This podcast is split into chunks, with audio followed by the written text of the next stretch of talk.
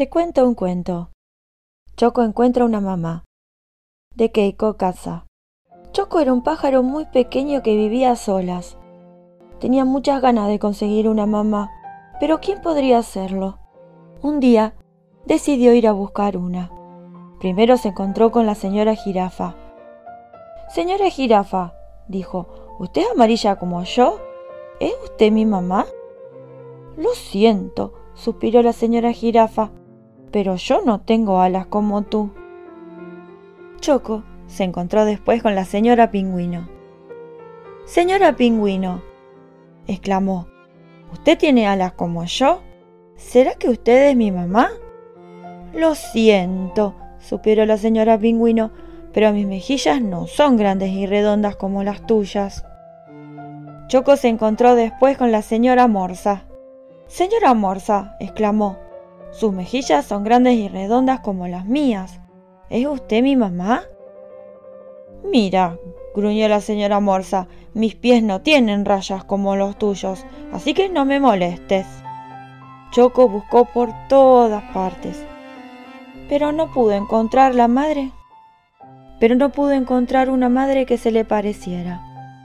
Cuando Choco vio a la señora Oso recogiendo manzanas, supo que ella no podría ser su madre. No había ningún parecido entre él y la señora Oso. Choco se sintió tan triste que empezó a llorar. Mamá, mamá, necesito una mamá. La señora Oso se acercó corriendo para averiguar qué le estaba pasando. Después de haber escuchado la historia de Choco, suspiró. ¿En qué reconocerías a tu madre? Ay, estoy seguro que ella me abrazaría, dijo Choco entre sollozos. ¿Así? ¿Ah, preguntó la señora Oso y lo abrazó con mucha fuerza. Sí, y estoy seguro de que también me besaría, dijo Choco. ¿Así? ¿Ah, preguntó la señora Oso y abrazándolo le dio un beso muy largo. Sí, y estoy seguro de que me cantaría una canción y que me alegraría el día. ¿Así? ¿Ah, preguntó la señora Oso, y entonces cantaron y bailaron. Después de descansar un rato, la señora Oso le dijo a Choco, Choco, tal vez yo podría ser tu madre.